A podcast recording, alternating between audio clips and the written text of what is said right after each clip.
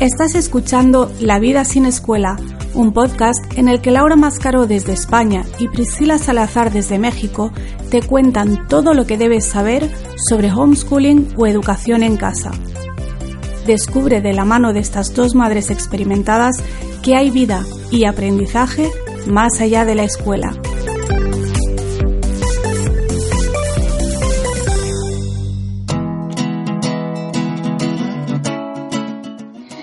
Para ti lo mejor de educar en casa? Lo mejor es estar con los niños, eh, no tener presión de nada, estar en pijama ahorita, estar trabajando en pijama y sin arreglarme. Eso es lo mejor, no tener estrés, no tener presión, eh, poder hacer lo que nosotros queramos.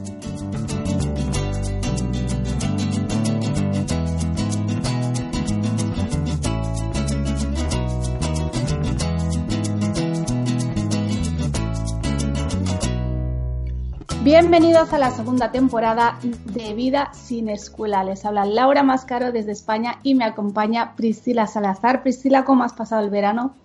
Hola Laura, muy bien. Descansando y más o menos también trabajando. Como que nunca descansamos, ¿verdad? Pero bien, muy bien. Me da muchísimo gusto estar aquí otra vez contigo. ¿Tú cómo estás? Bien, yo ahora ya bien, pero ya sabéis que pasó un verano un poco complicado, que me fracturé un pie y he estado ahí un poquito, un poquito mal, pero ya bien. Sé que ya hay mucha gente que echaba de menos el podcast porque nos escriben por Instagram diciendo que a ver cuándo volvemos. Pues ya hemos vuelto y volvemos con un episodio muy especial que igual lo deberíamos haber hecho en la primera temporada, pero bueno, lo hacemos en la segunda. ¿Qué va a ser para que nos conozcáis un poquito mejor, también a nivel un poco más personal. Y tenemos preparado una batería de preguntas, muchas basadas en cosas que nos preguntáis muchas veces a las dos. Entonces, yo le voy a hacer estas preguntas a Priscila y luego Priscila va a hacer las mismas preguntas a mí. Ok. Bueno, ¿estás preparada? Sí. ¿Me las vas a hacer primero todas a mí? Y luego Claro, claro, sí, sí, todas a ti para que te conozcan y luego tú me haces a mí. Ok. O, no las vamos alternando cada una. No, no, no, no. Esto, además así cada la gente puede elegir a quién escuchar si no les interesa una o la otra. ok. Venga, ¿cómo te llamas? Priscila. bueno, y aquí no lo hemos puesto, pero ¿podrías explicar por qué te llamas Priscila? ¿Tiene historia tu nombre? Sí, bueno, mis papás me pusieron este nombre por el personaje de la Biblia, eh, que era amiga de, era una pareja, Priscila y Aquila, que eran amigos de Pablo, el apóstol. Y a mis papás les gustó mucho este, pues esa historia y por eso me pusieron así. Pero luego tiene un significado especial porque este, mi mamá siempre me dijo que, ese, que este nombre significa antigua.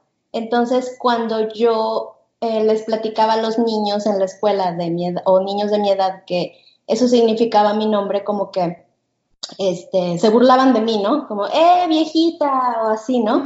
Y yo mm. sentía eso como, ay, no, a mí no me gusta este nombre, no me gusta por eso. Pero luego mi mamá me dijo, no, es que no ese es el sentido, el sentido es que una persona antigua, o sea, una persona que tiene edad, es una persona sabia. Entonces, más bien, tu nombre significa sabiduría, que tú sabes cómo manejar las situaciones o sabes entenderlas.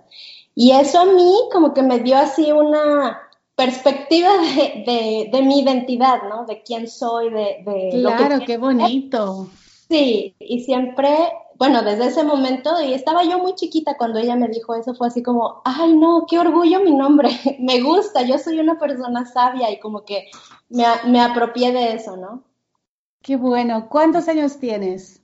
Tengo 40 y el próximo mes cumplo 41. ¿A qué edad fuiste madre? A los 27. ¿Cuántos hijos tienes? Tres. ¿Dónde vives? Vivo ahorita en Estados Unidos.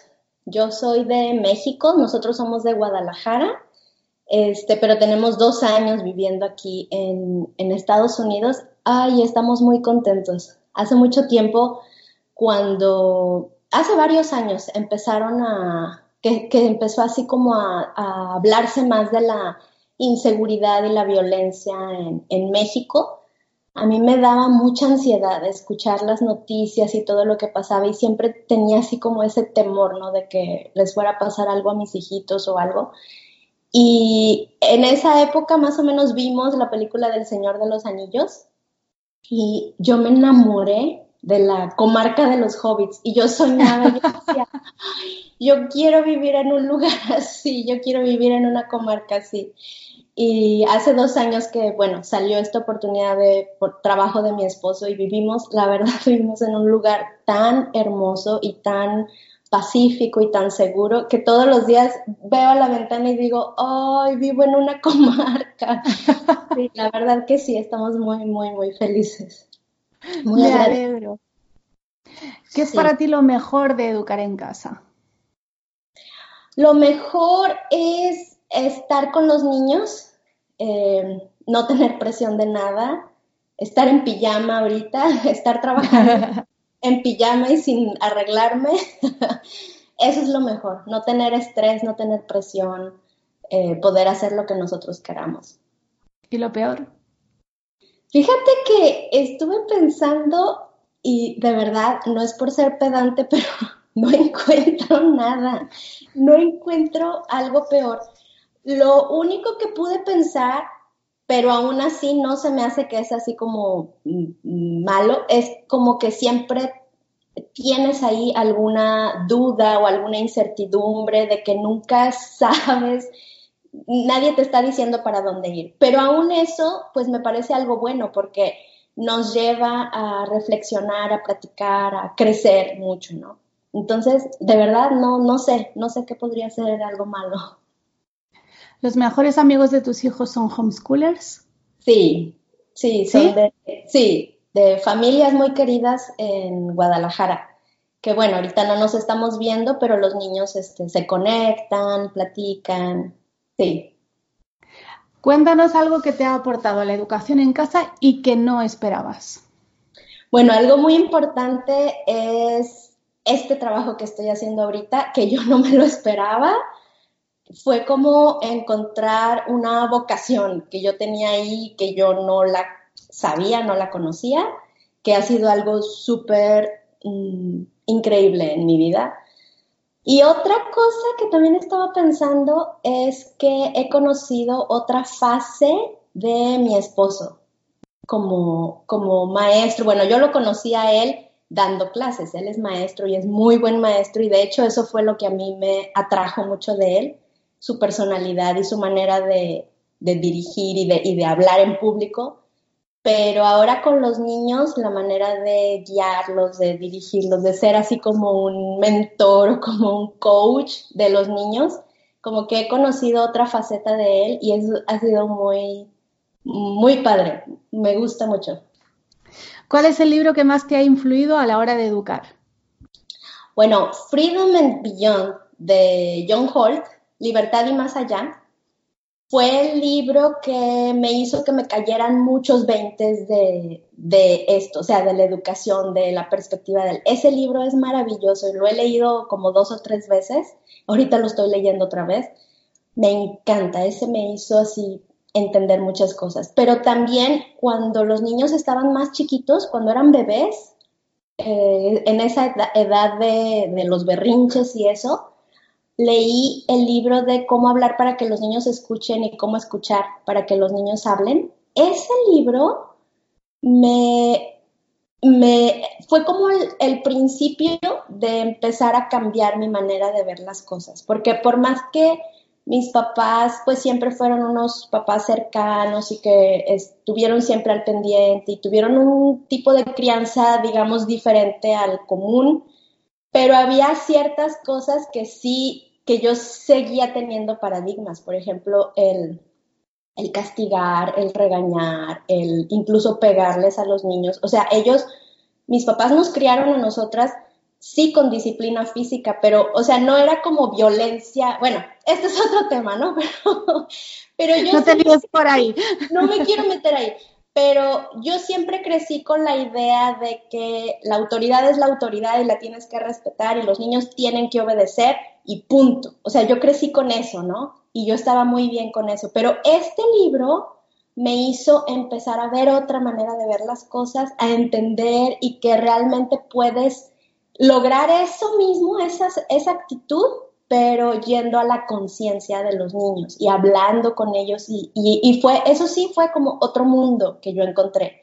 Y bueno, este libro así fue básico y también el concepto del continuum de Jandy Love, ese también me abrió otra perspectiva de cómo incluir a los niños en, la, en tu vida, en la sociedad. Y luego, más adelante, ya ahorita, en esta etapa más grandes, mis hijos, para mí, este, hace como uno o dos años leí el libro del poder de la hora, no sé si lo has leído, de Eckhart Tolle. Es un libro increíble, también me hizo entender otra eh, fase de, de mí misma, de mi vida y de disfrutar cada momento, cada segundo que estoy con mis hijos y que los tengo. Y también últimamente, hace poquito leí el de Libres para Aprender de Peter Gray y fue hermoso, maravilloso, me vino a confirmar muchas cosas y bueno, pues así como a retomar vuelo, ¿no? De lo que estoy haciendo. Esos son así como los más significativos. ¿Cuál es la última película que has visto? Hay una bien mala. dilo, dilo. no, ni me acuerdo del nombre. Una muy, muy mala de una muchacha que secuestra, el marido la tiene secuestrada y ni me acuerdo el nombre, pero es de suspenso malísima. ¿Y tu preferida? Volver al futuro. Me fascina esa película. La he visto como 100 veces, yo creo, o más me fascina y cada vez que la veo, ay, me emociona mucho. Y también me gusta mucho la película de Ever After, ¿la has visto? La de la Cenicienta con Drew Barrymore. No. Ay, me encanta. Es la Cenicienta, pero, pero le, le, hacen así como, este, como que la ubican en la historia, ¿no? La ponen en Francia y sale Da Vinci y la ponen como si fuera, digamos, posible, ¿no? Como real, como que sí pudo haber pasado y me encanta. Bueno, no te la cuento, pero el final me encanta. La buscaré. ¿Cuál es el último libro que has leído? Ah, leí recientemente un libro muy ligerito sobre psicología para principiantes porque me está interesando entender algunos conceptos. No me acuerdo cómo se llama, pero era un librito así chiquito. Nada, ¿Y tu preferido? Este, Freedom and Beyond, del que te dije de John Holt, y Los Pilares de la Tierra, es una novela. Me encanta. ¿Terminas los libros que no te gustan? Mm, mm, procuro no, pero es que sufro si no lo termino.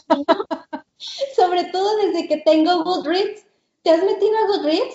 No es como una red social como tipo Facebook, pero vas este, recopilando los libros que vas leyendo y, pones tu desafío del año. Y a mí me encanta marcar los libros que ya leí. Entonces, si no lo termino, es como que, ah, pero no, sí, pero también pienso, no, o sea, tan poquito tiempo que vamos a estar aquí en el mundo y desperdiciarlo en un libro que no me gusta, no. Entonces, pues no, no, no los termino. ¿Cuál era tu asignatura preferida en el colegio? Español. Me encantaba hacer este análisis de oraciones y conjugar verbos y todo eso me encantaba. ¿Cuántos idiomas hablas?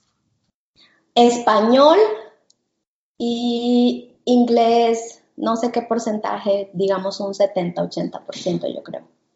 ¿Has viajado con tus hijos? ¿Yo sola? ¿O en familia? ¿Con ellos? Sí, Sí, muchas veces. ¿Cuál es la tarea del hogar que menos te gusta? Ay, todo lo de la cocina. Cocinar, súper, mantener el refri, la alacena.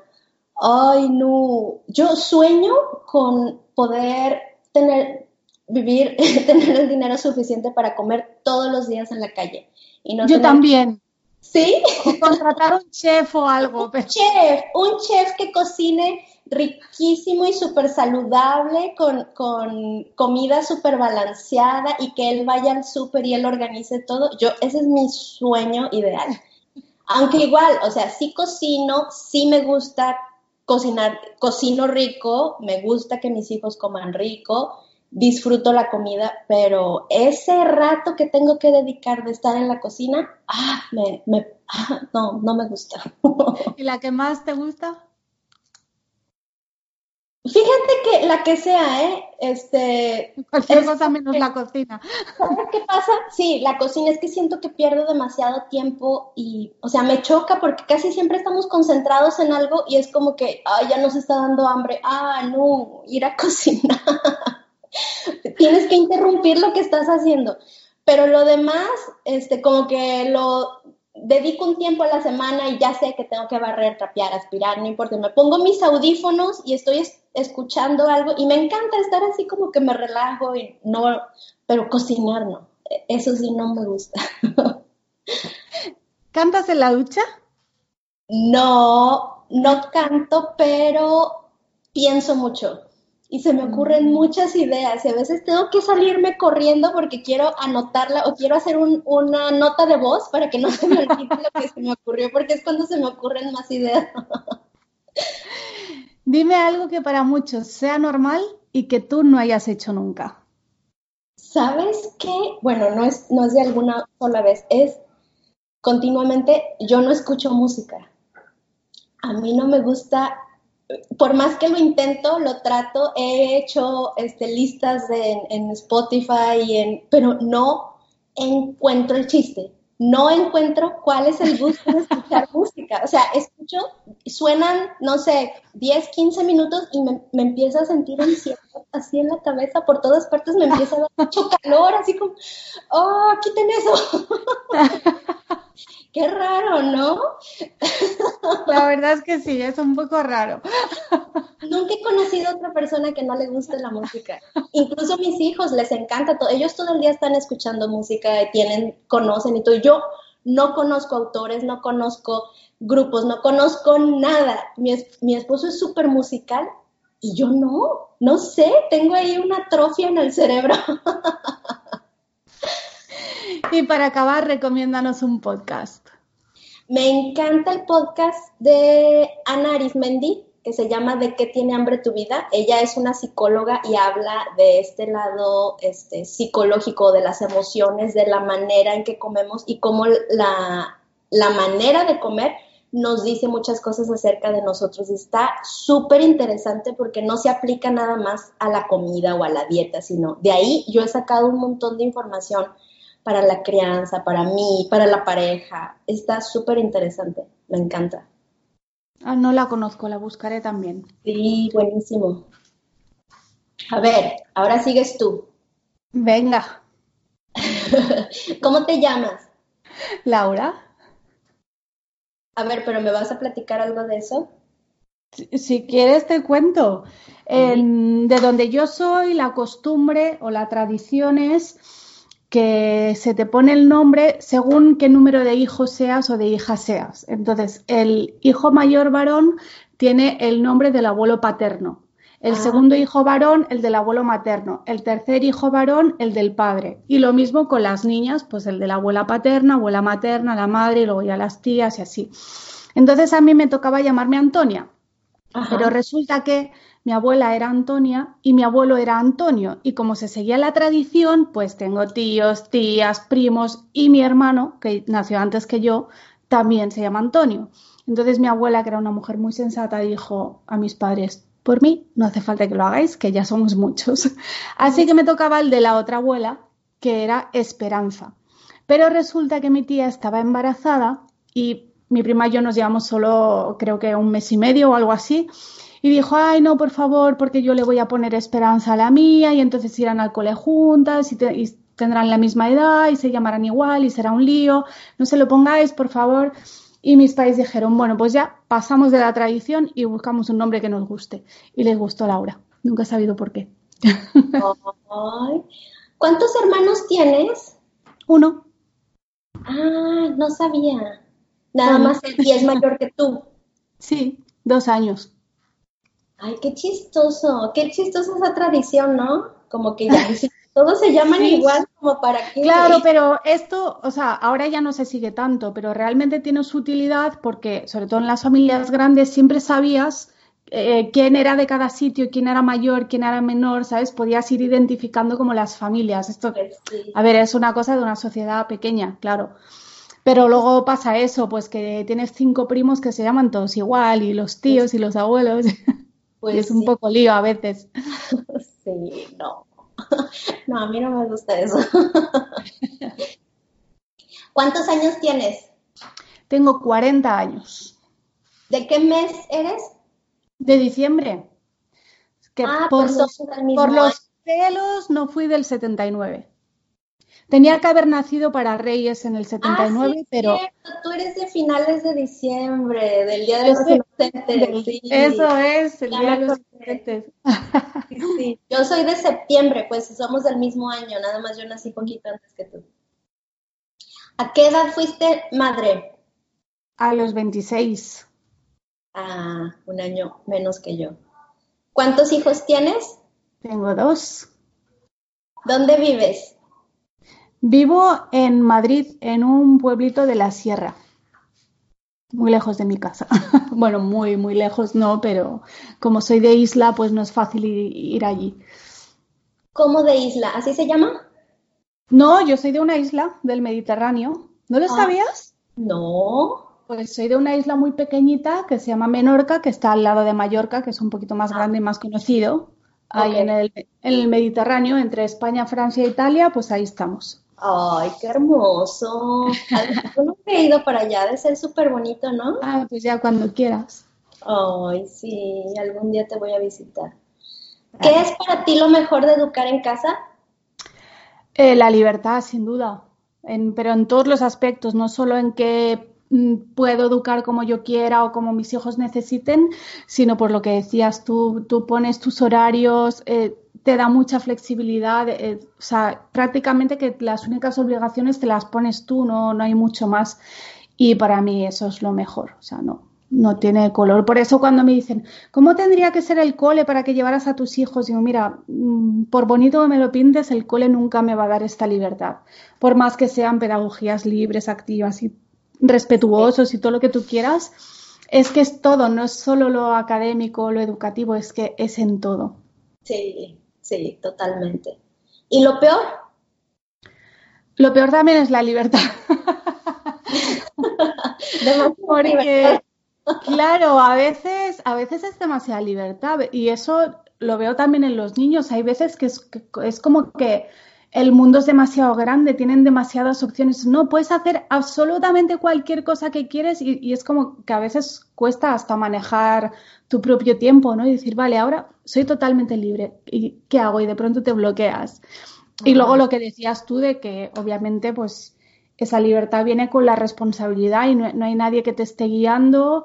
Eh, si te equivocas va a ser tu culpa, no vas a poder culpar ni al sistema, ni al ministro, ni al profesor, porque digamos que todo se queda en casa para bien y para mal. Entonces, para mí lo mejor y lo peor es la libertad. Podría añadir también en España la situación legal es un poco complicadita y la situación social también. Hay gente que no lo entiende, pero eh, no es mi experiencia. La verdad es que a mí la gente me ha respetado mucho. Cuando me preguntan suele ser porque realmente tienen curiosidad o tienen interés. A mí la gente no, no me ha puesto mucho problema, pero sé que hay gente que sí que lo vive así. Mm, sí.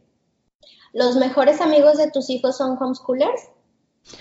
Mitad y mitad, la verdad. Y sobre todo con el mayor que es adolescente.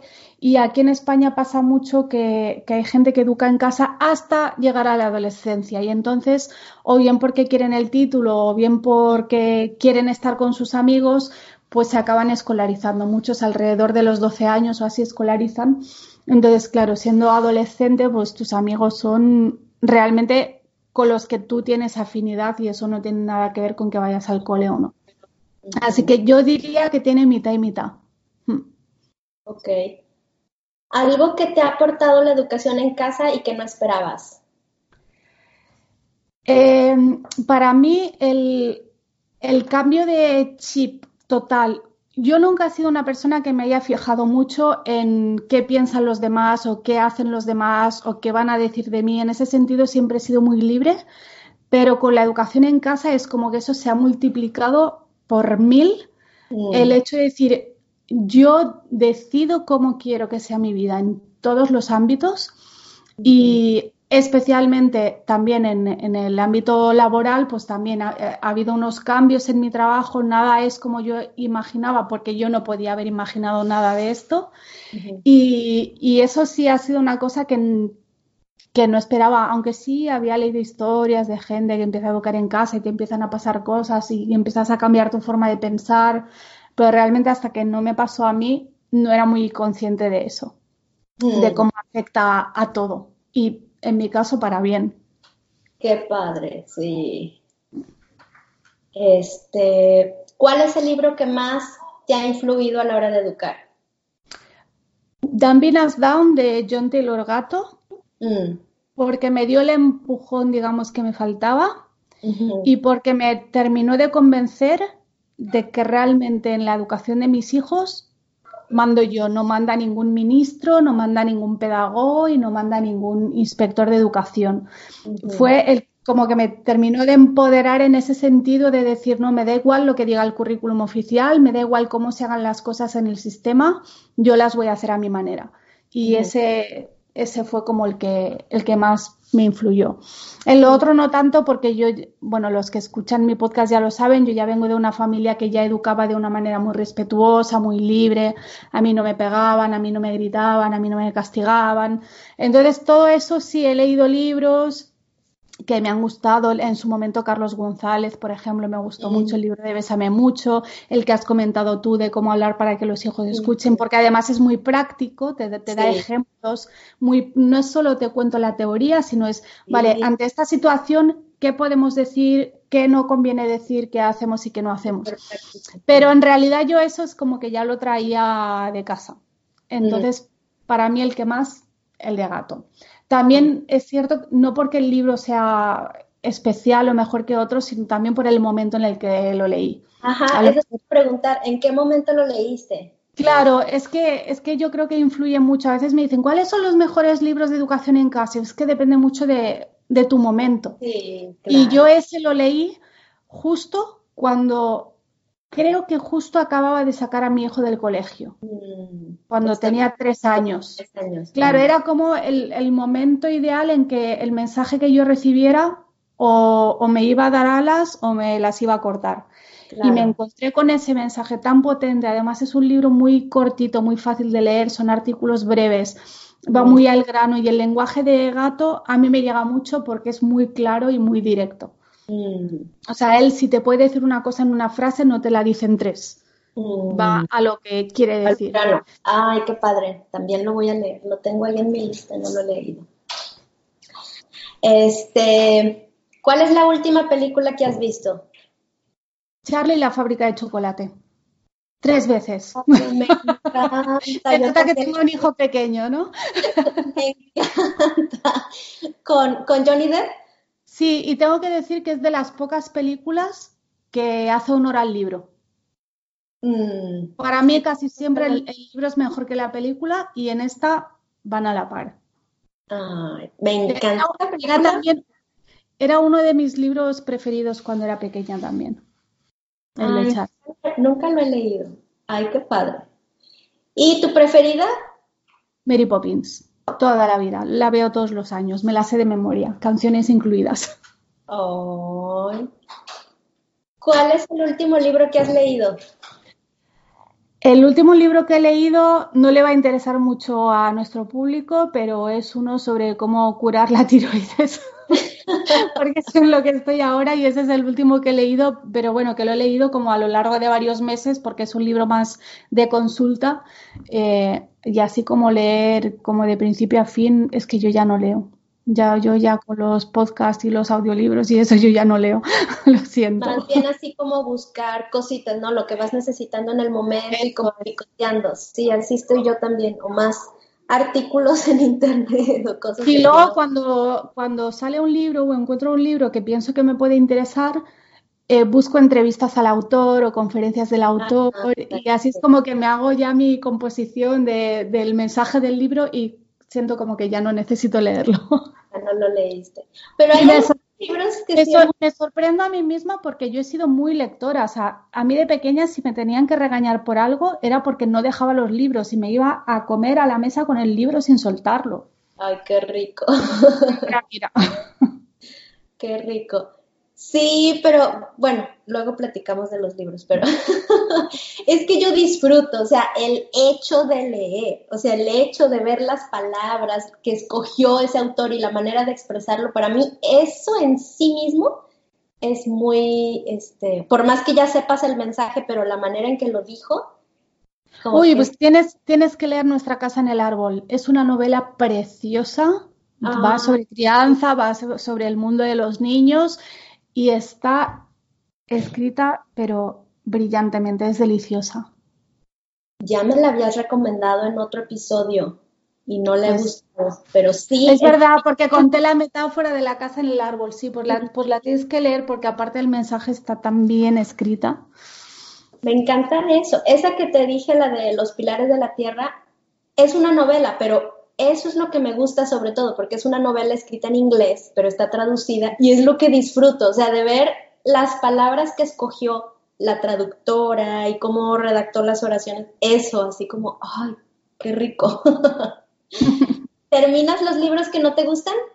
No, no, pero bueno, por lo que decías tú, porque no tenemos tiempo para, perder, pero también tengo que decir que con la edad y con la experiencia uno va, va siendo cada vez más selectivo. Y, cada vez es más difícil que yo elija un libro y resulte que, no me gusta. Mm, o es como que ya los selecciono antes, ya los investigo antes y no, Quiero decir que yo igual cuando tenía 20 años empezaba cualquier libro que se me pusiera por delante y ahora no. Mm. ¿Cómo lo seleccionas? ¿Con lo que dijiste de ver videos y todo eso?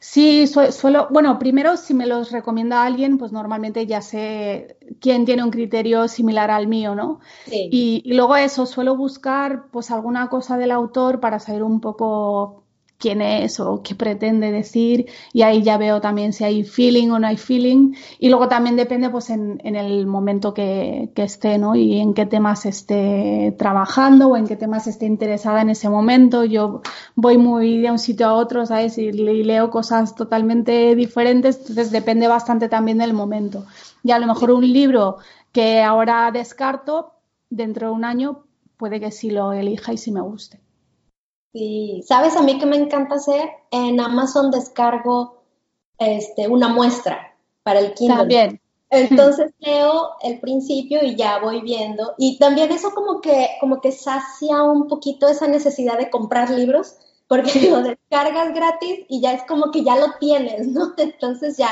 no es tan fácil que, que compres cualquier cosa, ¿no? Eso es muy práctico. ¿Cuánto no. ¿Cuál era tu asignatura preferida en el colegio? Eh, todas las de lengua. Todas. Mm. Claro, yo tenía lengua catalana, lengua castellana, hacíamos inglés, la ah. literatura me, encantaba, pero yo, pues como tú, yo me pones a hacer análisis sintáctico y yo soy feliz.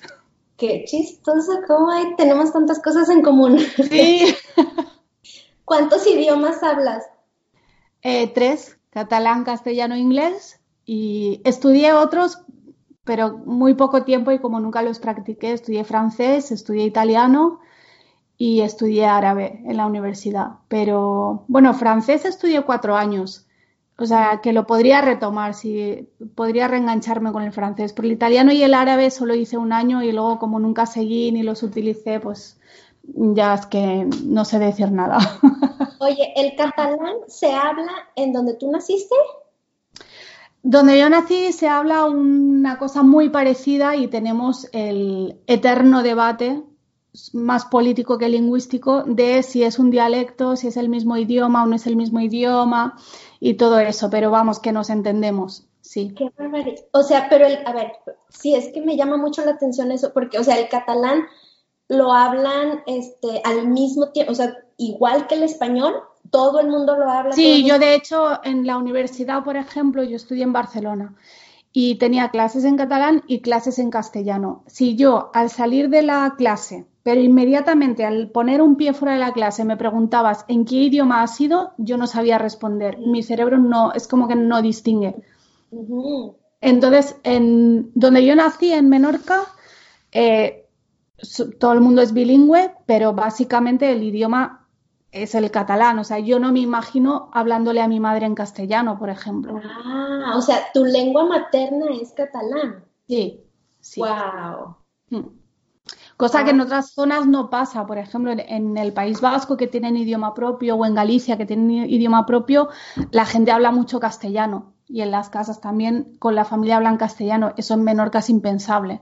Que tú de pronto te pongas a hablarle castellano a tu madre y todos sabemos y todos pasamos de un idioma a otro sin problema, pero entre nosotros no, es como que no nos sale. Qué interesante. ¿Y, bueno, tus hijos? Claro, con mis hijos también. ¿Se hablan en catalán? Sí. ¡Wow! Eso yo no sabía. ¡Qué padre! Pero sí, o sea, bueno, lo, lo poquito que yo he escuchado es súper parecido al español, pero unas variantes. Ay, no, qué difícil, qué raro. ok, este, ¿has viajado con tus hijos? Sí, con el mayor he viajado bastante, hemos visitado bastantes países y, con el pequeño solo por España. Mm. Pero sí, sí nos hemos movido bastante. Ok. ¿Cuál es la tarea del hogar que menos te gusta? Yo cocinar, ya lo he dicho antes, yo pago para que me cocinen si puedo. Y, luego no que no me guste, pero soy de esas personas que cuando ponen la lavadora se les olvida. Ah. Y eso es un desastre. Pues es que estás pensando en otra cosa. Es lo que me espera tener que interrumpir lo que estás haciendo para ir a hacer otra cosa. ¿Y la que más? La que más, em, no es porque me guste la tarea en sí, pero planchar porque lo aprovecho para ver alguna película o ponerme un vídeo de algo y, es como ese momento como de pausa para mí y, por eso me gusta, ¿no? no porque me guste en sí el hecho de planchar. De hecho, estuve muchos años sin planchar la ropa, menos la que necesitaba para trabajar, pero ahora hemos vuelto a la que dices, nosotros en México llevábamos la ropa a planchar allá es súper barato ese, ese servicio, pero acá en Estados aquí ni, aquí ni siquiera existe este servicio. Uy, no, allá es baratísimo, baratísimo. Pero aquí pues no. Y sabes que dejamos de planchar, mi esposo se empezó a comprar pura ropa que no, que no se arruga y ahorita lo estoy pensando, tengo mucho tiempo que no plancho, años.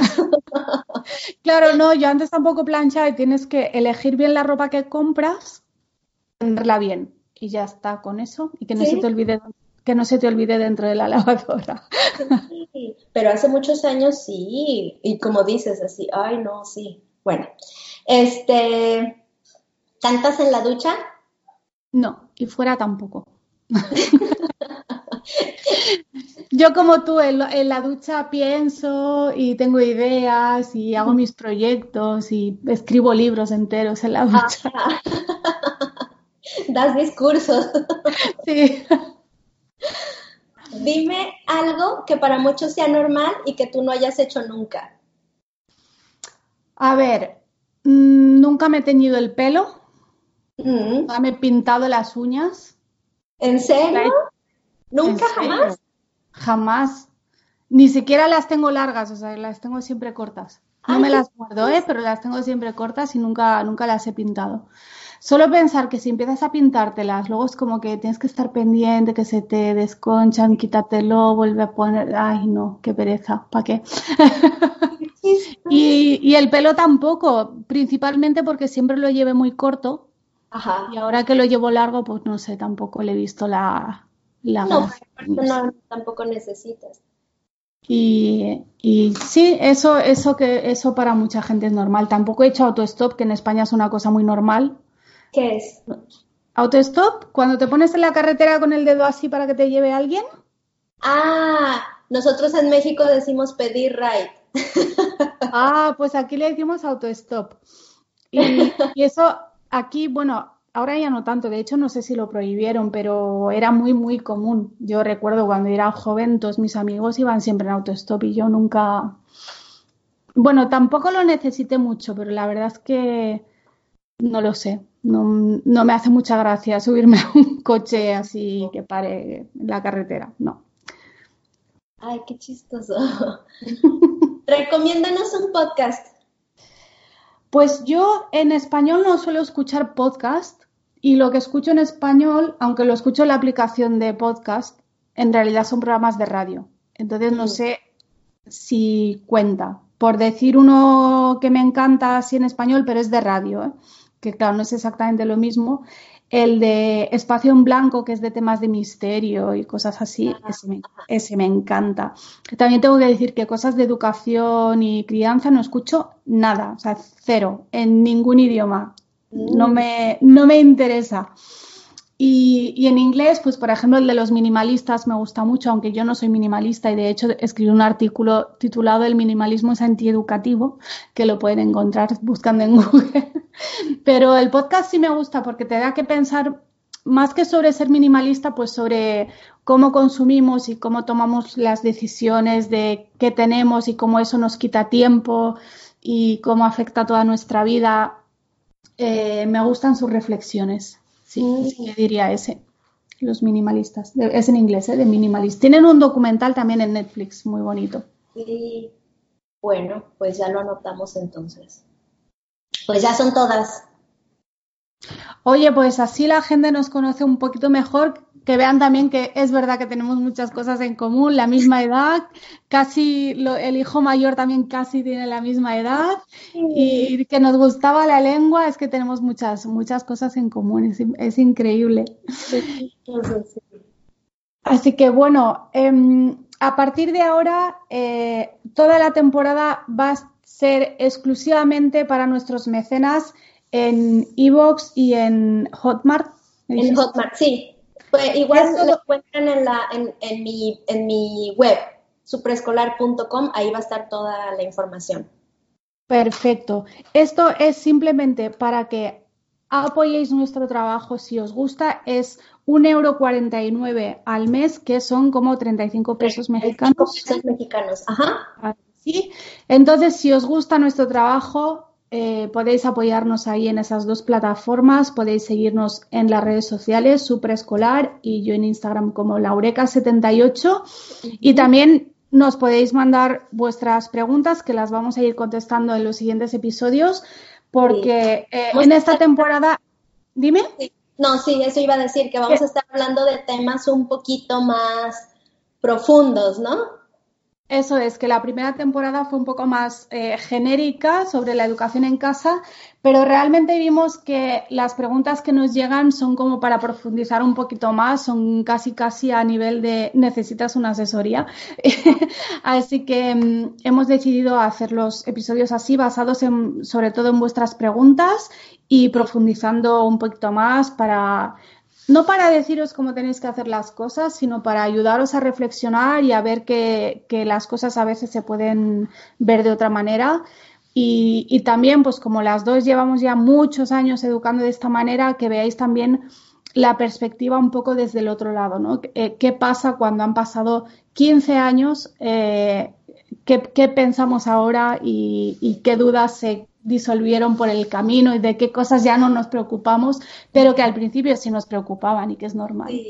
No, y que son preguntas que pues que andan ahí siempre, ¿no? Que salen, que cómo motivar a mi hijo, cómo hacer que le guste aprender pero sin obligarlo, o tendré que darles premios y castigos, o qué hay de las pantallas, los videojuegos, todas estas preguntas que ya en el día a día, o sea, ya no, ya no es tanto de ¿qué hay de la certificación o qué hay de la legalidad cuando apenas estás conociendo, ¿no? Sino ya en el día a día, este, de que ya tienes a los niños ahí, pues surgen muchas dudas, muchos problemas. Entonces, pues queremos enfocarnos, ¿no? En estos temas un poquito, como ir un poquito más hacia adentro. Eso es, así que muchas gracias a todos por vuestro apoyo, vuestros comentarios, por compartir el podcast para que llegue a más personas y nos vemos la semana que viene. Chao Priscila. bye bye. Gracias por habernos acompañado en un episodio más de Vida sin Escuela, un podcast de Laura Mascaró y Priscila Salazar que puedes escuchar todos los jueves a través de iBox y iTunes.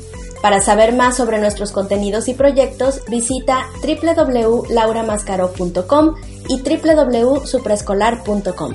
Hasta la próxima.